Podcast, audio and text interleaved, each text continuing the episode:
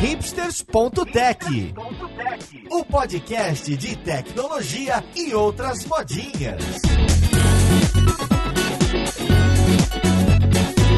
Olá, caríssimo ouvinte, seja bem-vindo a mais um episódio do seu podcast favorito. Esse aqui é o hipsters.tech, meu nome é Paulo Silveira e hoje a gente vai dar continuidade a um dos assuntos favoritos que temos aqui no Hipsters, que é Machine Learning. Mais especificamente, vamos falar de MLOps, ou para falar bonito, MLOps. Olha só, hein? Parece que as coisas em Machine Learning ficaram tão complicadas que inventaram até isso. Então vamos lá, podcast, ver com quem que a gente vai conversar.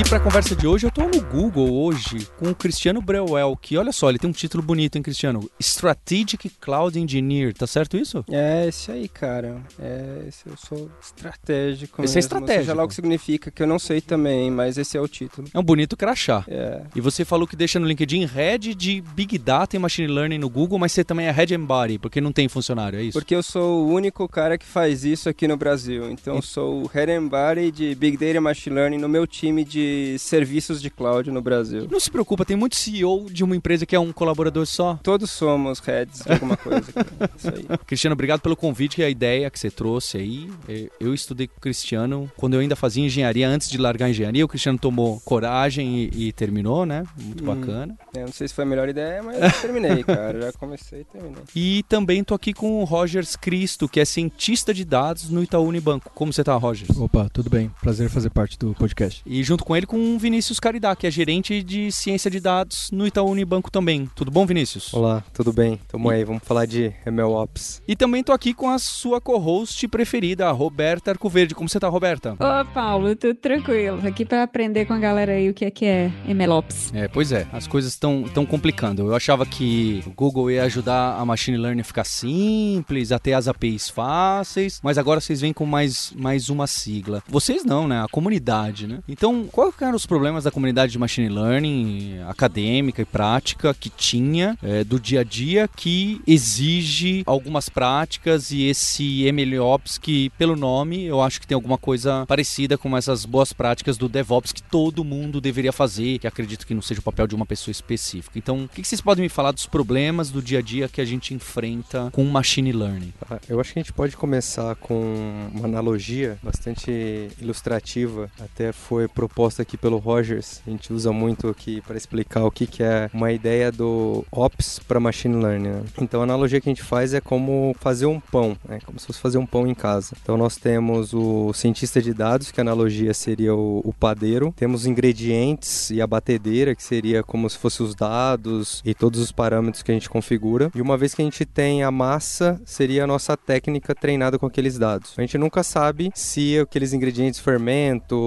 o sal e etc, estão na medida correta. Então a gente assa o pão, que seria uma analogia ao treinamento do modelo de machine learning, você tem um pão para ser consumido, né? Você faz vários testes até chegar no, no pão ideal que você quer. E aqui entra um ponto importante. Primeiro, como que eu reproduzo esse melhor pão que eu consegui. E o segundo também, uma vez que eu tenho um pão pronto, é, eu posso comer ele em casa, mas eu não consigo distribuir ele. Se eu quiser que ele chegue no supermercado para vários clientes, eu preciso ter um processo muito mais acurado. Então, por exemplo, eu teria que embalar ele, eu teria que ter as informações nutricionais, ter todo um cheque da Anvisa, por exemplo. Então, todo esse fluxo até eu chegar no pão ideal e poder reproduzir isso de maneira escalável, entregar isso na na ponta, é um pouco do fluxo que a gente chama de MLOps. Como que eu faço o gerenciamento desse modelo e garanto sempre a evolução, garanto escalabilidade e assim por diante. E qual que é o exemplo que a gente tem então de dados mais simples? O que que vocês usam, por exemplo, eu não sei, no risco de crédito, de fraude, que precisa desse tipo de cuidado? Na verdade, isso que o Vini falou é uma coisa, uma preocupação que você vai ter para qualquer modelo de machine learning que você quer colocar em produção, né? Nem depende muito de qual que é o problema que você está resolvendo. É uma coisa que, se você tem um modelo que você só vai rodar na sua máquina, só vai, vai, como ele diz, comer o pão em casa, você não precisa de nada disso. Mas na medida em que você vai colocar isso em produção para servir continuamente os usuários. Você vai ter dados novos que o modelo precisa se adaptar. Você vai ter evoluções que você precisa colocar em produção. Tudo isso você precisa ter uma disciplina e ferramentas e um, um todo um procedimento para garantir que você vai ter isso com qualidade e que você não as coisas não vão se perder ali no meio do caminho, né? Se eu tenho, por exemplo, um recomendador de é, produtos no e-commerce ou um recomendador de filmes no meu serviço de streaming, se eu treinei tudo, com treino ou não, se eu fiz tudo na minha máquina e deployei aquele modelo treinado, quer saber? Não tô nem aí pros novos filmes se o cara gostou ou não, só quero. Já, já fiz a minha descoberta aqui e me parece que tá boa pros próximos três meses ela ficar no ar. Eu não preciso me preocupar, porque o modelo fica lá meio que estático. É, se esse fosse o caso, sim. É que na prática, quando você tem um modelo em produção, nunca vai ser isso, né? Os dados sempre estão vivos. Você sempre tem, no caso da recomendação, tá tendo filmes novos de todo dia. Os usuários começam com buscas diferentes, padrões de uso diferentes, tudo isso todo dia vai mudando, né? Então, se você quer que o seu modelo mantenha a mesma performance em produção que tinha no treinamento, primeiro você tem que monitorar a performance desse modelo em produção, porque uma coisa é você pegou um conjunto de dados de teste, treinou e você tem lá as métricas lá, o meu F1 score tá em 90%, tá ótimo, mas em produção não necessariamente vai ser a mesma coisa, porque a realidade dos dados de produção vai mudando, né? Não só os usuários podem mudando, como pode algum sistema de qual você depende pode ter mudado sem você saber, você precisa ser alertado disso rapidamente para alterar o seu modelo ou outro sistema se necessário. Toda essa coisa de monitoria que a gente faz com qualquer sistema em produção, você precisa ter uma preocupação específica num modelo de machine learning, porque a diferença é que o modelo de machine learning não é só o código que altera o comportamento, os dados também alteram o comportamento, né? Então você não é que nem um código que você tem um teste unitário que passa ou não passa binário. Você todo modelo, você vai ter uma percentagem de precisão, vai ter uma taxa de erro. Você precisa monitorar se essa taxa de erro está aceitável ou não, e ela vai variar muito com os dados em produção. Então toda essa monitoria você tem que adaptar para a realidade de machine learning, né? que é um pouco diferente da programação tradicional.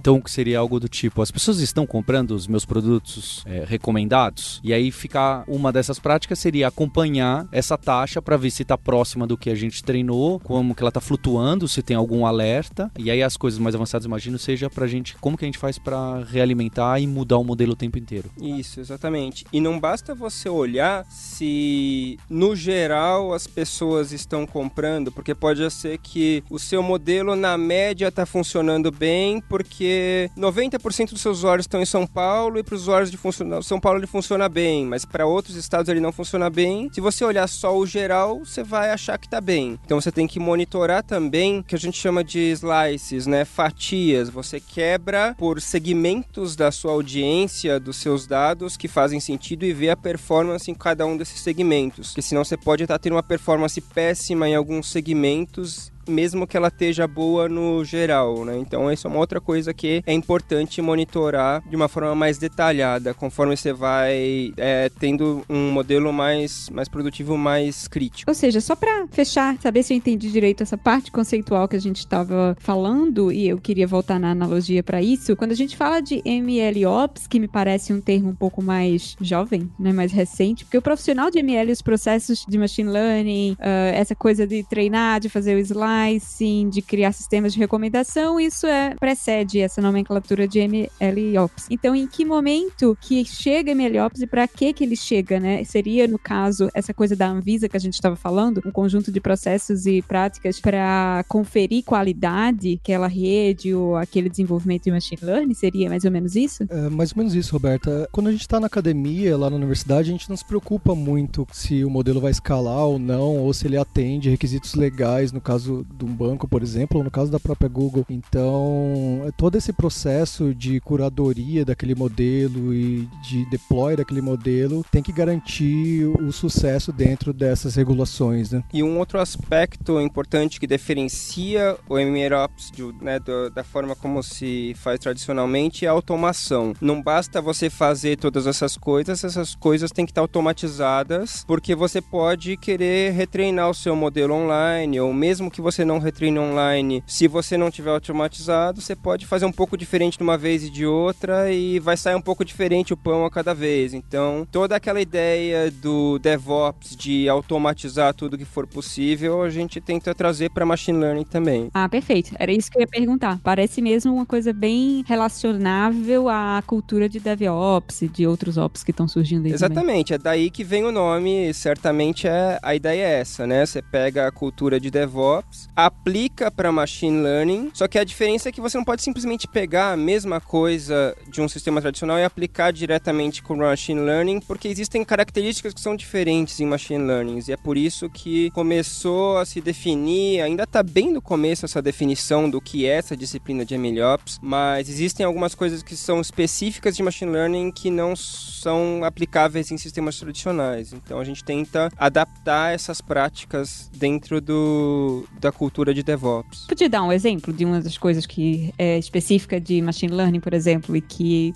requer né, uma, uma, um processo específico? Por exemplo, o processo de CI/CD, né, Continuous Integration, Continuous Deployment, que é você quando você faz check-in do código, você tem um processo automatizado que vai rodar os seus testes unitários, ver se o código está correto, compilar, subir para um servidor, enfim, toda essa esteira do código entre a máquina desenvolvedora até chegar em produção. Quando você está falando de machine learning, não é só o código que interfere no resultado final, os dados também interferem. Então você tem que ter uma preocupação de versionar e, e, ter gravados quais foram os dados que você usou para cada modelo que você treinou e deployou e também os hiperparâmetros que você usou para treinar esse modelo. Né? Os hiperparâmetros são aqueles parâmetros que você passa no treinamento do modelo, como se fossem parâmetros de linha de comando que você passa a treinar o modelo que acabam interferindo no resultado final. Então tudo isso você tem que fazer um tracking que você não tinha essa preocupação num sistema tradicional. O próprio treino do modelo também pode alterar o comportamento quase que em tempo real ali. Então eu tenho que ter um meio de validar que esse treino tende o meu usuário uh, dentro do que eu propus. Então pode ser que com os dados inseridos em tempo real pelo usuário alterem o comportamento de modo que eu uh, prejudique meu usuário. Então eu tenho que ter uma etapa de validação também que garanta esse serviço. Né? E hoje em dia vocês conseguem fazer um, um esse processo, esse pipeline de build, integração contínua, delivery contínuo de forma ágil, porque nossa, me parece que guardar todo esse estado e guardar o treino e etc para poder rodar as validações e os checks todos me parece um processo custoso que requer bastante processamento. E retreinar com os dados novos. É possível hoje em dia, mas como eu disse, é uma coisa que está começando, então existem ferramentas já, mas elas estão evoluindo. Cada semana que você vai olhar, a ferramenta já evoluiu e é uma coisa que está evoluindo muito rápido, ainda está sendo definida, mas já é possível, por exemplo, a gente fez uma prova de conceito aqui com o pessoal do, do Itaú Unibanco, né? Mais que prova de conceito, né? A gente fez um, um pipeline desse usando a nuvem em que a gente tinha o retreino online a partir do momento em que o, o código do modelo era feito check-in no Git, a gente tinha um processo de CI/CD que fazia o retreino e fazia o deploy de uma nova versão do modelo em produção. E esse retreino também pode ser disparado pelo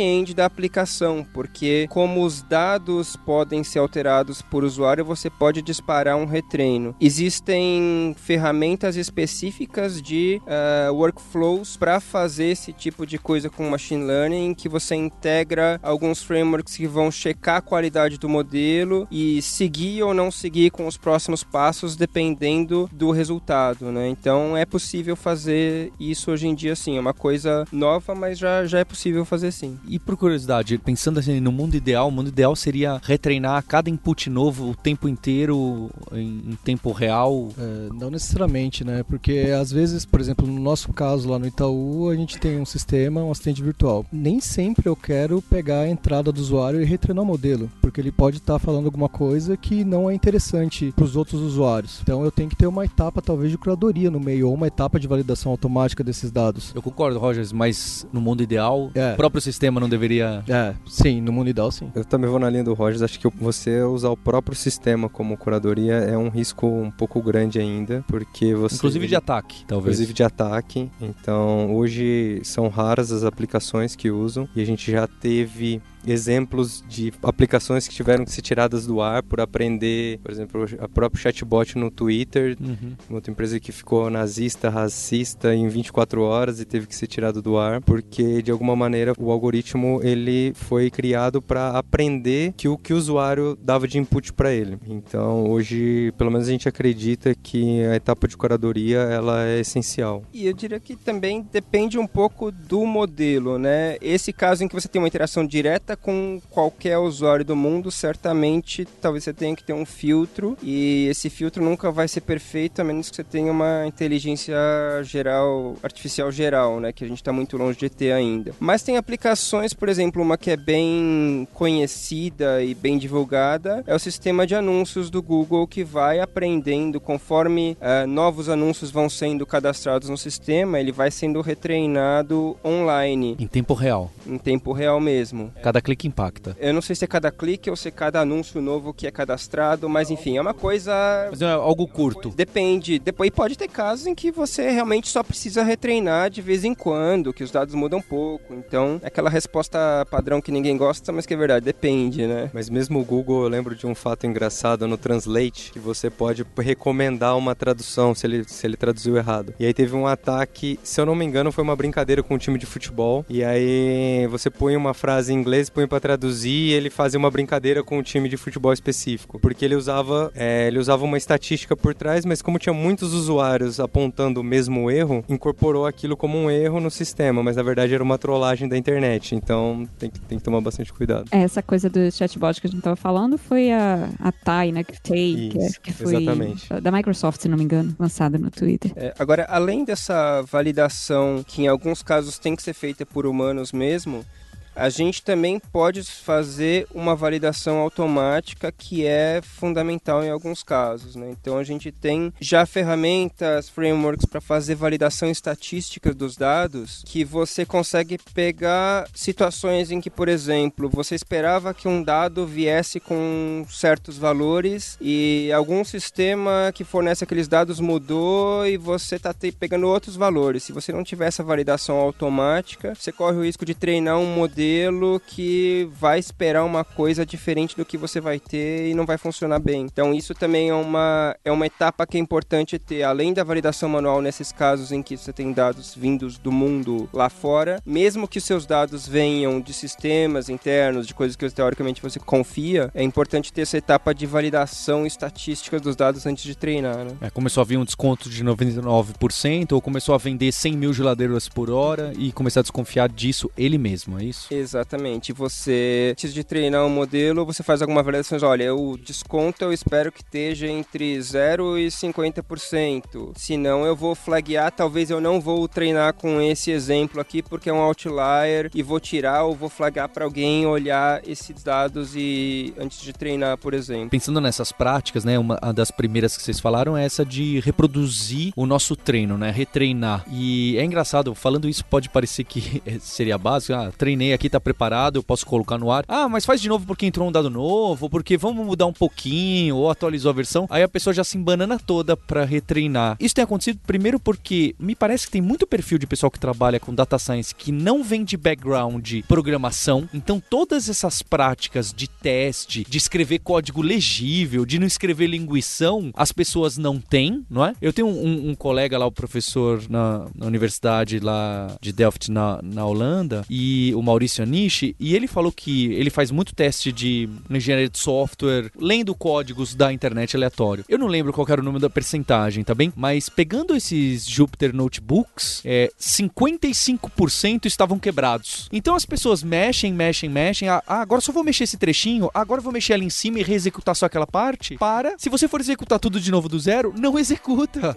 É, exato. Isso é um outro aspecto muito importante de MLOps, né? Você juntar as disciplinas já bem estabelecidas de engenharia de software e de operações com esse mundo novo de machine learning, de ciência de dados, né? Que realmente, às vezes, é, são pessoas que têm um background mais científico que não passaram por esse mundo de engenharia, né? De trabalhar em equipe com muitas pessoas lendo e escrevendo código, não tem muito disso, né? Mas em algum momento vai começar a ter 10 pessoas em cima do mesmo treino e vai complicar. É, exatamente. E aí a, o, não tem muito, muito segredo, muita novidade. Reproduzibilidade. São aquelas práticas que a gente já conhece de engenharia de software. Você modularizar, reutilizar, ter bibliotecas bem definidas, com encapsulamento. E aos poucos, um time que vai trabalhando num problema vai extraindo pedaços desse código matarrônico do notebook, criando módulos que você pode importar no notebook e usar de uma forma reutilizável. E tudo isso versionado num controle de versão e tudo isso, né? E eu acho que aí você tocou num outro ponto de reproducibilidade que, além do código poder estar quebrado, o código em si, você também depende de N bibliotecas, drivers e versões de Python de um monte de coisa que podem estar diferentes na minha máquina na sua e aí tem o famoso funciona na minha máquina, né? É isso que a gente quer evitar também tendo um pipeline de integração em que você padroniza o ambiente é, em que isso vai ser compilado, treinado e deployado. Para isso a gente usa muito container, né? Que o container vai isolar o ambiente para fazer com que isso funcione 100% sempre da mesma forma. Eu acrescentaria até coisas mais simples. Por exemplo, dependendo como você programa uma rede neural, ela starta os pesos de maneira aleatória. Então, mesmo rodando, se você não se preocupar em colocar um, um parâmetro de inicialização para ser para a gente poder replicar, Roda rodando com vezes. os mesmos dados, com o mesmo algoritmo, vai dar um resultado diferente. Um pouquinho diferente, mas vai dar um pouquinho diferente. diferente, mas vai dar diferente. Então são coisas às vezes simples,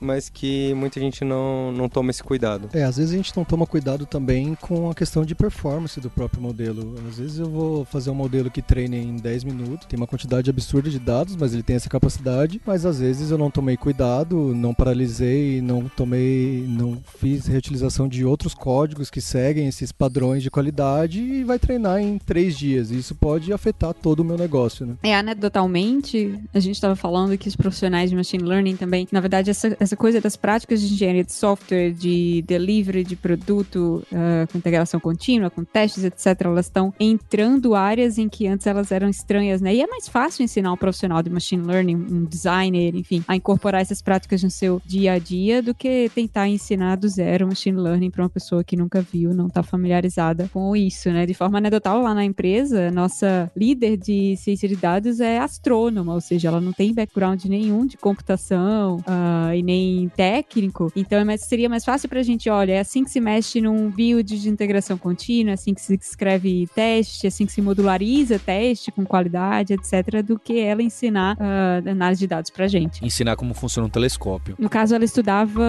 ah, galáxias de um tamanho específico.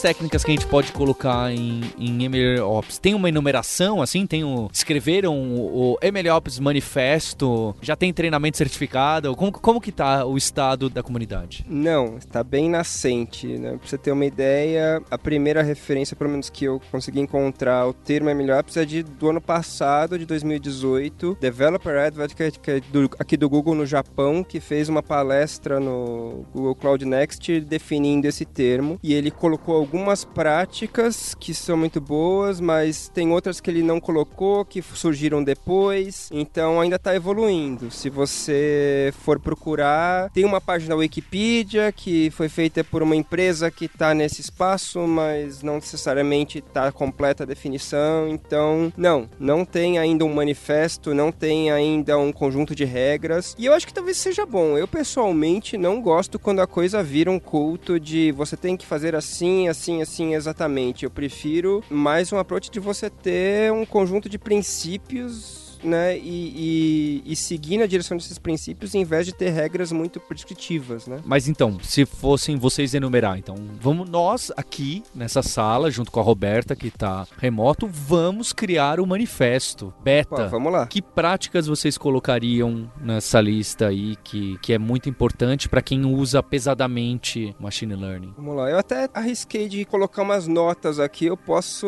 Olha lá, o Cristiano já fez o aqui. manifesto. Tô perguntando, ele já, já já que tinha É, criado. mas aqui sou eu que fiz aqui, cara. Autoria é bem brasileira. oficial, mas a gente pode oficializar aqui. É A maioria das coisas a gente já, já citou aqui, né? Mas a primeira coisa seria ter um time híbrido de cientistas de dados e engenheiros de software e de operação que tem esse background de reutilização, automação, etc, né? Às vezes pode até ser uma pessoa que tem um background das duas coisas, mas nem sempre você vai encontrar. Então, eh, a maioria das empresas, o que elas estão fazendo é criando um time de plataformas de machine learning, que é quem se preocupa com essa parte mais técnica de reproduzibilidade, tudo isso, e um time de data scientists que é cliente dessa área e eles trabalham sempre em conjunto, né? Então, importante pensar nas duas coisas, não só quero fazer machine learning, ah, vou contratar um cientista de dados e acabou.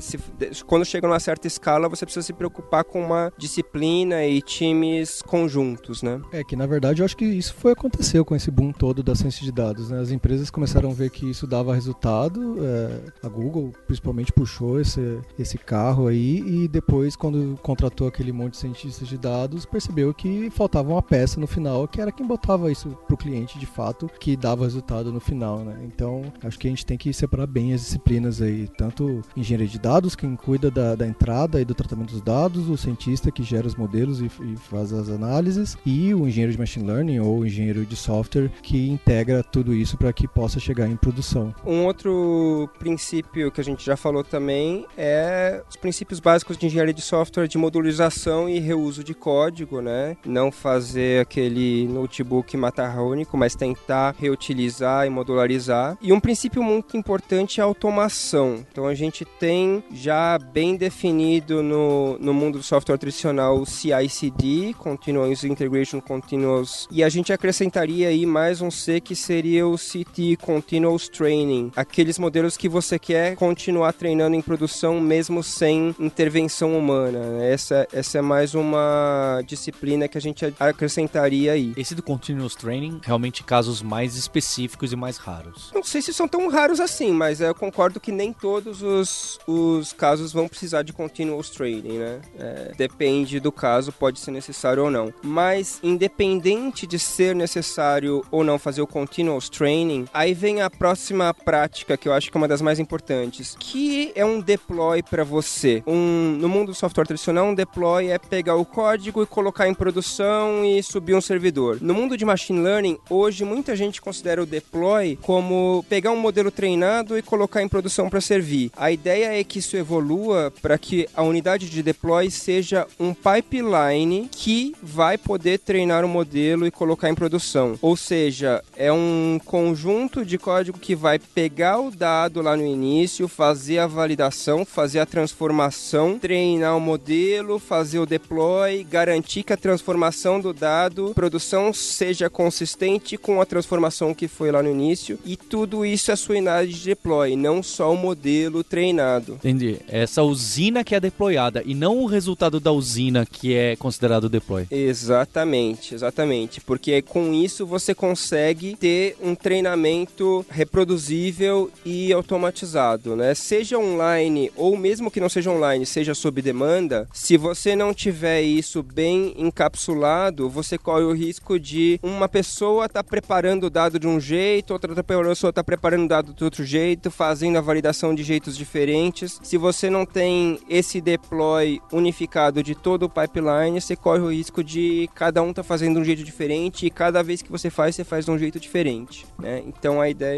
Então, mas você. Me parece que esse modelo novo de deploy, essas práticas de MLOps, fora a gente está citando todas aqui como recomendações e como coisas que deveriam sempre ser feitas, mas também é um, é um, é um processo bem mais sofisticado, né? Fazer o deploy dessa usina inteira, como o Paulo colocou, é Bem claro que sofisticado. parece, né? Bem mais complexo do que, ah, vou só colocar a minha rede já treinada em produção. Você diria que esse caminho, ele deveria ser seguido universalmente ou de fato ele, ah, não, mas isso não se aplicaria a empresas menores ou a times menores que não têm essa capacidade? Porque hoje em dia essa o DevOps está meio que universalizando, mesmo empresas muito pequenas com pouquíssimo recurso adotam práticas de DevOps por, em, em função de acreditar que elas trazem benefícios consideráveis. Seria o mesmo caminho de MLOps ou a gente está falando aqui só de problemas muito sofisticados? Eu concordo concordo com você que a gente não deve adotar cegamente todas as práticas, né? Só porque o Google faz, qualquer empresa tem que fazer, depende do custo-benefício. Eu até brinco, Cristiano, lá na empresa, quando alguém chega e fala, pessoal, olha só, olha como o Google faz isso. Fala, então não vamos fazer aqui, que é muito grande pra gente.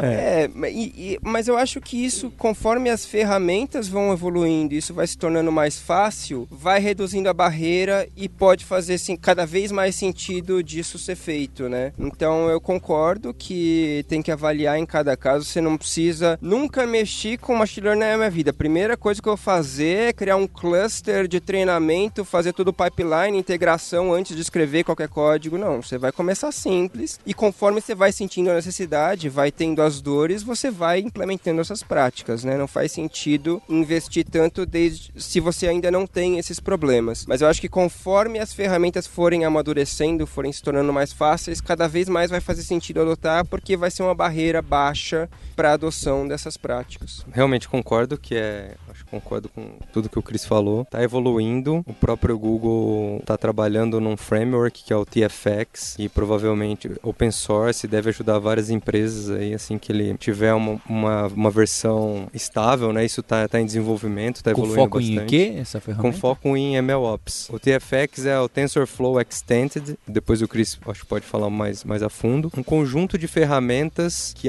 ferramentas muitas vezes open source que ajuda a criar essa usina aqui que a gente está falando. tá? Inclusive depois a gente pode deixar no, na descrição do, do podcast um link de um, de um artigo técnico que a gente publicou, o Itaú em parceria com o Google, porque mesmo no Itaú a gente já conseguiu fazer algo parecido, inclusive até na nossa própria infraestrutura. É possível. Acho que é- temos que, que avançar nessa linha. É, não sei se Itaú também é um padrão para qualquer empresa, né? Também não Ah, é, claro, é é uma claro. padaria, mas enfim, não precisa ser o Google também. A gente cada vez mais está popularizando. O termo que a gente usa no Google é a democratização da IA, né? A ideia é que cada vez mais seja acessível a organizações de qualquer tamanho. É porque assim como a gente já não sabe mais como funciona o cloud, o que está acontecendo por trás, a gente não tem a menor ideia. Acho que a ideia é que isso aconteça também com o IA, né? Olha, não tenho a menor ideia de como está sendo treinado, que horas, quando, que framework e tal. Me dá aqui o que eu preciso, certo? É as a service mesmo. Eu acho que isso não tem volta. É, isso já está se tornando realidade para muitos problemas, né? Aí o, o que você está citando é aqui no Google a gente tem uma família de produtos que chama de chama AutoML, que é isso. Você dá os dados, fala o que que você quer prever e ele vai testar todos os tipos possíveis de redes neurais ou árvores ou o que for, automaticamente otimizar isso para você e só te dar o resultado no final, né? Isso ainda não funciona para todos os problemas, para muitos problemas, né? Ainda vai ter muito trabalho para fazer esses os modelos na unha aí. Então não é uma coisa que amanhã vai ser tão fácil assim, mas está caminhando nesse sentido sim. E em relação ao Ops em si, então, Vinícius já citou esse TFX. Tem algumas outras ferramentas, frameworks ou bibliotecas do Python, já que estão mais ligadas a esse tipo de coisa? Como a gente falou algumas vezes aqui, como o mercado ainda é uma coisa muito nascente, o mercado ainda nem decidiu quais são as categorias de produtos que fazem sentido, né? Então tem alguns produtos que tentam ser one platform to rule them all, que tentam fazer tudo numa coisa só. Tem outras coisas que são muito focadas, como o TFX, que é um conjunto de ferramentas para finalidades específicas. Algumas, assim, faladas que eu conheço mais, né? O TFX, que o Vini falou, é um conjunto de bibliotecas do time do TensorFlow, então ele é feito para funcionar principalmente com modelos TensorFlow, mas algumas funcionam também com outros tipos de frameworks, que tem coisas como validação de dados, validação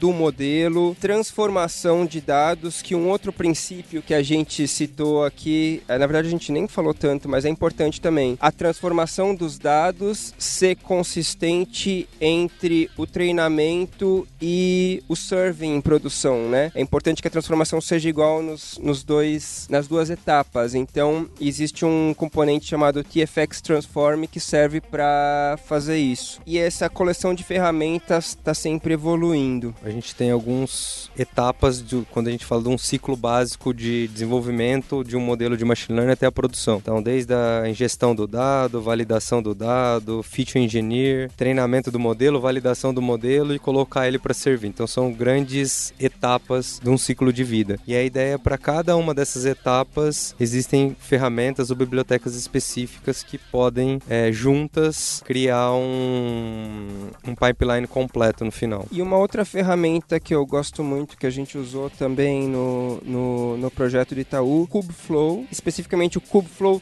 Pipelines, que é uma ferramenta dentro do Kubeflow. O Kubeflow é uma ferramenta open source para ser uma plataforma de machine learning em cima do Kubernetes. É, não sei se é bom explicar o que é Kubernetes aqui. Não, tudo vocês, bem, manda bala. Vocês já devem ter um, um episódio sobre Kubernetes. Tem, de, tem um de Docker, Ah, ok, tudo bem. É um, é um Docker ao cubo, né? né? Steroids. Então, a ideia desse cara é que ele vai orquestrar toda essa coisa. Então, você define um pipeline como uma sequência de operações. Então, a primeira operação é ler os dados de uma certa fonte. Outra operação, validar esses dados. Outra operação, transformar. Outra operação, treinar. E você pode fazer sequência, você pode fazer dependência, você pode executar coisas em paralelo, do tipo treinar três modelos em paralelo para ver qual que é mais eficiente. Então ele é um orquestrador que permite você juntar esses componentes todos, por exemplo, os componentes do TFX. Cada operação desse, desse, desse framework é um container que vai executar uma operação. Você consegue, para cada operação, por exemplo, você tem saídas que podem ser as métricas do modelo, por exemplo. Você pode ter um esquema que foi inferido a partir dos dados, e aí você toma decisões em cima da saída de um passo, pode ser entrada para o próximo passo, e você toma decisões em cima. Então, esse é um, é um cara que ele sozinho, ele não faz essas coisas que a gente falou, mas ele orquestra tudo isso, permite você fazer tudo isso com o componente que você quiser, porque no final são containers ali. E ele é uma plataforma que também permite você fazer treinamento distribuído em cima do Kubernetes e fazer o serving distribuído também em cima do Kubernetes. Então é toda uma infraestrutura open source ali em cima do Kubernetes para machine learning. Então é uma ferramenta bem poderosa aí que eu acho que está evoluindo muito rápido e vai ser bem interessante. Caramba, a quantidade de coisa que surgiu depois do Kubernetes e aproveita das vantagens do Kubernetes é impressionante. Um dos nossos VPs de engenharia aqui, o Urs, ele fala que o Kubernetes é o novo Linux, né? Assim como hoje o, o Linux está até nos relógios, o Kubernetes daqui a pouco vai ser, está se tornando cada vez mais, né? A infraestrutura básica para qualquer cloud, qualquer data center, né? E tudo vai sendo construído em cima dele. É uma, é uma abstração básica em que você não precisa mais se preocupar com coisas como como distribuir, como conectar esses componentes todos. Né? Ah, se o Linhares estivesse aqui, tava sorrindo à toa. Cristiano, e eu fiquei curioso. Eu lembro quando eu te en- encontrei lá no evento do Google, a gente teve a ideia para esse podcast. Você estava me explicando um pouco o que você trabalha e esse projeto que vocês estão aí com o Itaú. Então aqui o Google no Brasil também faz serviços de implementação. Acontece isso. Não oferece só produtos. Então, se precisar de ajuda com os produtos difíceis, existe. É, exatamente. A gente tem Google Cloud Brasil, que a gente vende os serviços de nuvem. A gente tem uma área de serviços profissionais. É um time pequeno, mas bem especializado, principalmente nos produtos do Google, mas também a gente usa ferramentas open source para construir soluções para os clientes. Então é literalmente isso que você falou. Quando o cliente precisa de uma solução avançada usando os nossos produtos, seguir as melhores práticas que a gente aprendeu ao longo do tempo, pode contratar o nosso time de serviços profissionais para ajudar nessa jornada. E Vinícius Rogers, esse projeto que vocês estão, vocês podem falar? É o que que era o do, do assistente? Podemos falar sim. Ele já foi tem algumas publicações, tanto nesse no blog dos Estados Unidos do Google, né? Foi uma, uma publicação internacional, quanto no- nas próprias divulgações do Itaú, da PIMEC, né? Então é um projeto já não é um projeto é um projeto público. E o assistente virtual do Itaú, hoje eu e o Rogers a gente faz parte do time de cientista de dados do atendimento digital do Itaú. Uma das premissas estratégicas do Itaú é a centralidade no cliente, é o que a gente tem focado. O assistente virtual ele é uma ferramenta que usa machine learning para interpretar o que o cliente precisa e de alguma maneira fornecer um produto, ou um serviço, ou uma ajuda dentro daquilo que a gente identificou que é a demanda do cliente, de maneira rápida. A gente fala também humanizada, porque acho que é um dos únicos assistentes do, do Brasil que ele tem integração é, nativa com o chat humano. Então nós temos uma operação grande de, de atendimento e é uma ferramenta que roda hoje na, na nossa infraestrutura interna. Acho que esse também é um grande diferencial da gente poder usar ferramentas open source, porque hoje a gente segue vários regulamentos do, do Banco Central, até pela criticidade de,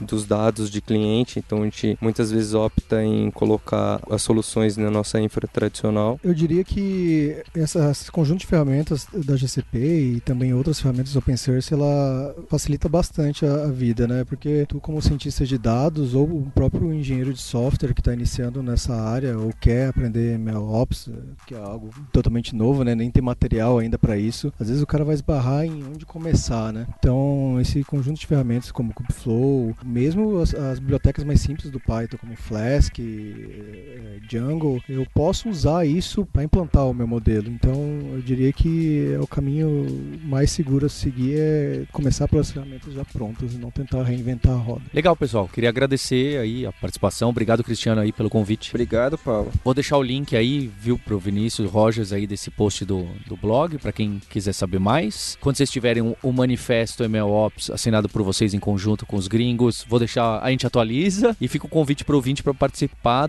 do grupo, que a gente tem um grupo no Telegram de, de Data Science, Hipsters Data Science. Tem um link aí na descrição do post. E obrigado, Roberta, pela participação. Obrigada, gente. Fica a enquete pro ouvinte qual será a próxima área que vai se aproveitar do sufixo ops para incorporar essas novas práticas. Padops. Temos um compromisso na próxima terça-feira. Hipsters, abraços. Tchau.